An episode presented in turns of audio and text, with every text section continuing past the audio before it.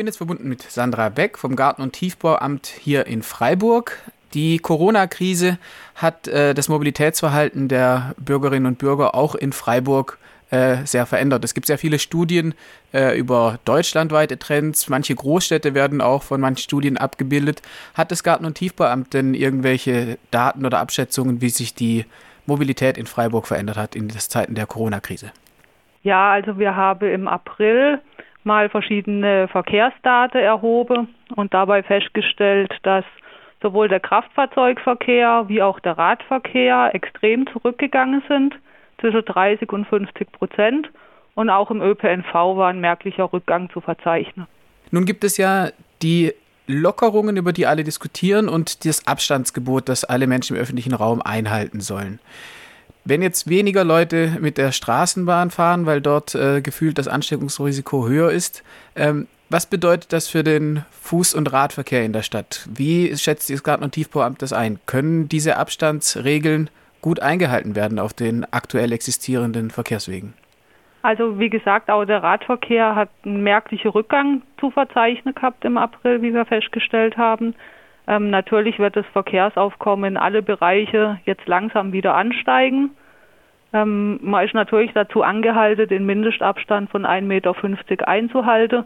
Das geht sowohl in der Straßenbahn nicht immer, wie auch natürlich sonst im öffentlichen Raum nicht unbedingt, weil die Gehwege und die Radwege nicht so ein riesengroßes, breites Maß haben, dass man da gut aneinander vorbeikommt. Es gibt ja nun auch verschiedene Initiativen von Berlin und international viele Städte äh, haben es auch vorgemacht, indem sie auf mehrspurigen Straßen die rechte Fahrspur dem Radverkehr zuschlagen, um eben diese Überholvorgänge auch sicher möglich zu machen. Äh, ich habe von mehreren Initiativen gelesen, die das auch in Freiburg gefordert haben. Es gab eine Pressemitteilung des Fuß- und Radentscheids. Die haben auch am 26.04. den Schlossbergring auf einer Seite abgesperrt für sieben Stunden. Ähm, von der Deutschen Umwelthilfe gab es entsprechende Anfragen. Was ist die Haltung des Garten- und Tiefbauamts oder der Stadt Freiburg äh, gegenüber solchen Vorschlägen zu Pop-Up-Bike-Lanes? Ja, also es ist richtig, dass es da so eine ähm, Versammlung gab am Schlossbergring, wo man das mal auf ein paar hundert Meter sozusagen mal gezeigt hat, wie das sein kann. Aber das war halt eine spontane Aktion für einen Tag, wo man das mal machen konnte an einem Sonntag, wo relativ wenig Verkehr ist. Wenn man das natürlich dauerhaft einrichten will in der Stadt, dann hat es doch einen sehr großen planerische Zeit- und Personalaufwand natürlich, weil man da alles Mögliche berücksichtigen muss. Die Verkehrssicherheit ist natürlich wichtig. Wie bringe ich den Radfahrer auf die Spur? Wie bringe ich ihn im Kreuzungsbereich verkehrssicher wieder zurück? Also das ist schon ein erheblicher Aufwand, sowas, sage ich jetzt mal, richtig einzurichten, dass es trotz Provisorium auch einen gewissen Bestand hat und dauerhafter dort sein kann. Ähm, wir haben dieses Thema natürlich bei uns im Hause auch rege diskutiert ob wir meinen, in Freiburg sowas zu brauchen. Und ähm, wir haben uns dagegen entschieden. Einmal aus dem Grund, weil wir denken, dass wir in Freiburg schon eine sehr gute Fahrradinfrastruktur haben. Das zeigt ja unsere, unser großer Radverkehrsanteil, den wir in der Stadt haben. Und dass wir es einfach im Moment nicht leisten können, auf solche Straße erstmal so ein Projekt zu planen. Und dann könnte es auch natürlich schwierig werden in der Umsetzung gerade wenn in ein paar Wochen das Verkehrsaufkommen wahrscheinlich wieder ansteigen wird und man dann so eine Maßnahme nach ein paar Wochen wieder rückgängig machen muss, weil die Straße einfach nicht leistungsfähig ist, dann wird schwierig. Also das Garde- und Tiefbauamt ist eher daran interessiert, dauerhafte, gute Lösungen zu finden. Jetzt gibt es, also Sie haben es angesprochen, den Planungsaufwand, äh, der ist natürlich nicht von der Hand zu weisen und es gibt ja auch glücklicherweise Schätzungen ähm, von den Städten, die das schon eingerichtet haben. Dort gab es eine, eine Videokonferenz mit zwei Planern, einer vom Senat Berlin und einer aus dem Bezirk Friedrich bei Kreuzberg. Die haben gesagt, äh, aus Ihrer Sicht könnten diese Pop-Up-Bike-Lanes innerhalb von zehn Tagen eingerichtet werden oder von zwei Wochen. Es gibt dazu auch eine Broschüre, die die veröffentlicht haben. Wie äh, schätzen Sie diese doch etwas andere Sichtweise ein? Also wenn wir einerseits sagen 10, 14 Tage und äh, von unserer Verwaltung hören wir, das ist ein großer, weitergehender Planungsaufwand. Wie erklären Sie diese, diese unterschiedlichen Auffassungen?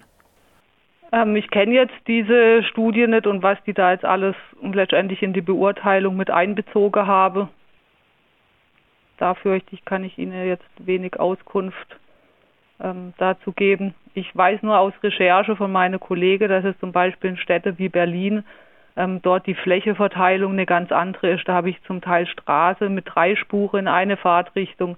Da ist von der Leistungsfähigkeit eventuell nicht so schlimm, eine Fahrspur abzugrenzen. Gerade vielleicht auf einer längeren Strecke, wo ich keine einmündende Seitenstraße habe, keine Signalanlage oder sonst irgendwelche ähm, Dinge noch auf der Strecke. Da lässt sich das eher leicht machen. Im Innenstadtverkehr vielleicht eher schwierig. Also das kommt bestimmt ganz extrem auch auf die jeweilige Örtlichkeit drauf an sicherlich ist Verkehrsplanung immer etwas sehr Spezielles für den einigen Ort, aber natürlich sind auch in Berlin die äh, Straßen innerhalb der Stadt und es sind auch vierspurige Straßen, äh, eine Pop-Up-Bike-Line eingerichtet worden, nicht nur auf sechsspurigen Straßen. Jetzt hat das Garten- und Tiefbauamt, wie Sie ja schon sagen, äh, für sich eher die Analyse oder die, das Ergebnis äh, festgehalten, das ist in Freiburg nicht notwendig. Jetzt gibt es seit gestern einen interfraktionalen Antrag des Gemeinderats, unterstützt von der größten Fraktion Bündnis 90 Die Grünen, eine Stadt für alle und der Juppie-Fraktion, die ähm, beantragt, das Thema Fuß- und Radverkehr mit Sicherheitsabstand ermöglichen, auf die Tagesordnung des Gemeinderats am 26.05. zu setzen. Inwiefern ist das jetzt ein Auftrag an die Verwaltung oder sieht die Verwaltung äh, dieses Ergebnis der Prüfung ähm, nochmal reflektierend? Also wird da jetzt nochmal ähm, rangegangen, um zu gucken, was könnte da noch passieren? Oder ist das Ergebnis im Prinzip schon festgestellt durch die Untersuchungen, die bisher gelaufen sind? Das weiß ich jetzt noch nicht, weil das ist hausintern auch noch nicht abgeklärt. Und diesen Antrag kenne ich im Moment nicht. Also das kann man noch nicht abschließend sagen, wie die Verwaltung mit diesem Antrag dann konkret umgeht. Sie haben schon erwähnt, dass Sie diese Aktion am 26.04. zur Kenntnis genommen haben. Das war ein Sonntag. Ähm, haben Sie in, wissen Sie, ob Sie da intern ähm, vor Ort waren, ob Sie das gesehen haben, ob Sie sich das angeguckt haben? Weil ich kann mir vorstellen, wenn das Garten- und Tiefbauamt einen solchartigen Verkehrsversuch aus äh, probieren wollen würde, dann wäre das ein sehr, eine sehr lange Prozedur, um das zu genehmigen, um das zu planen und so weiter. Jetzt ist es ja mal ganz schnell passiert mit Versammlungen und so weiter. Ähm, haben Sie da eine Beurteilung? Haben Sie sich das angeguckt? Wie, wie war Ihr Eindruck? Ich war leider an dem Sonntag nicht vor Ort. Ich hätte es mir gerne angeguckt, aber ich hatte einen anderweitigen Termin und war nicht in Freiburg. Es wird vermutlich auch der 23. Mai wird dieselbe Straße vermutlich wieder gesperrt werden bei einer Aktion von Greenpeace, wie wir äh, gehört haben. Das ist dann ein Samstag. Dann können wir gespannt sein, wie dann die Verkehrssituation sich außenrum ähm, darstellt. Vielleicht noch eine abschließende Frage. Sie haben erwähnt, wenn man jetzt die Pop-up-Bike-Lanes mit viel Aufwand, äh, wie Sie sagen, einrichten würde, wäre das natürlich schade, das danach wieder abzubauen. In Berlin sind viele auch äh, gebaut worden, um zu bleiben. Dort äh, hört man Zahlen, dass 90 Prozent der eingerichteten äh, Pop-up-Bike-Lanes dann auch langfristig erhalten bleiben sollen. Wie funktioniert denn der Abwägungsprozess im Garten- und Tiefbauamt? Also wenn wir jetzt den Schlossbergring als Beispiel wieder nehmen, dort haben wir einen Radstreifen beziehungsweise einen Gehweg ähnlichen Radweg, der teilweise nur 1,30 Meter breit ist, neben einer Straße, die zwei Spuren in eine Richtung ist und tagsüber mit 50 km/h gefahren werden kann.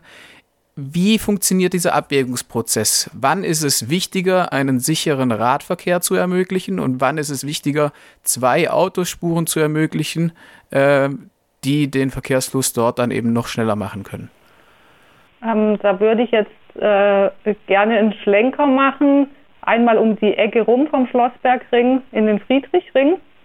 Wir haben dort, ähm, war im Prinzip früher die Verkehrssituation genau die gleiche wie am Schlossbergring. Ähm, zwei Fahrspuren und für den Radverkehr eine nicht so tolle Lösung. Und mit dem Umbau im Zusammenhang mit der Stadtbahn Rottekring wurde eben genau dieses Thema ja auch untersucht. Was kann man für den Radfahrer da besser machen? Und trotzdem noch gucke, dass die Erschließung der Innenstadt, was ja auch wichtig ist, da hängt die Fußgängerzone mit ganz viel Gewerbe, Gastronomie, Hotellerie und so weiter dran, die natürlich beliefert werden müssen. Wie kann das funktionieren? Und wir haben uns dort auf einem Streckeabschnitt dafür entschieden, dem Fahrverkehr ein bisschen Raum wegzunehmen und eine überbreite Fahrspur einzurichten. Also das heißt, zwei PKWs passen noch nebeneinander beim LKW wird schon schwierig, da muss man eher hintereinander fahren und hat dafür dem Radfahrer eine, denke mal, sind circa 2,60 Meter, 2,70 Meter breite Spur eingerichtet, um einfach das für den Radverkehr attraktiver zu machen. Das war jetzt ein einjähriger Probelauf, der ist im April geendet, war aus unserer Sicht erfolgreich. Das war jetzt zum Beispiel ein guter Kompromiss, denken wir, um alle Bedürfnisse so gut es geht gerecht zu werden. Und wir planen jetzt auch diese Maßnahme, die eben bisher nur einseitig umgesetzt wurde, auch auf die Nordseite vom Friedrichring umzusetzen und so dort was Gutes für den Radverkehr anzubieten. Ähm, ob man sowas für den Schlossbergring umsetzen kann, ähm, wäre zu überdenken. Hätte natürlich mit einem, würde mit einem Umbau, Straßeumbau sicherlich auch einhergehen. Aber das wäre eben das, was ich eingangs gesagt habe. Es wäre eine längerfristige Maßnahme, eine bauliche Maßnahme, die man dann auch vernünftig umsetzt und nicht nur als Provisorium, die ja in der Regel auch nicht besonders hübsch sind, die Provisorien. Das nur mal am Rande bemerkt. Wenn man einen Haufen Barge und Pylone oder irgendwelche Betonteile zur Abtrennung aufstellen muss, ist das stadtgestalterisch auch nicht besonders schön. Nee, ein Provisorium ist ja auch ein Provisorium, das ja dann langfristig überführt werden kann und auch schöner gemacht werden kann. Ich denke sicherlich viele Fahrradfahrerinnen und Fahrradfahrer ähm, haben eher den Wunsch nach einem sicheren, äh, denn nach einem unbedingt in allen Phasen hübschen äh, Verkehr in Freiburg. Äh, ich sehe aber, dass die Situation am Schlossbergring durchaus im Garten- und Tiefbauamt als nicht befriedigend angesehen wird und es dort Veränderungen geben wird. Wir sind gespannt auf äh, die Druckvorlage am 26.05. im Gemeinderat, wo wir dann mehr Konkretes über die äh, Vorschläge zu Corona adäquater Infrastruktur in Freiburg sehen werden. Vielen Dank an Sandra Beck vom Garten- und Tiefbauamt in Freiburg. Bitte schön.